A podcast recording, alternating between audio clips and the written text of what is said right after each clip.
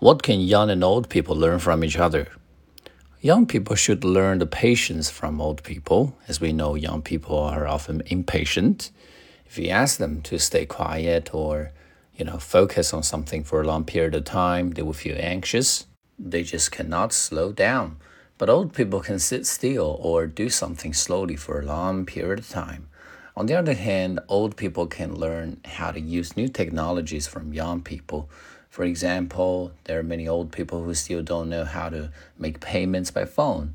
They still prefer cash, which is totally inconvenient in modern times.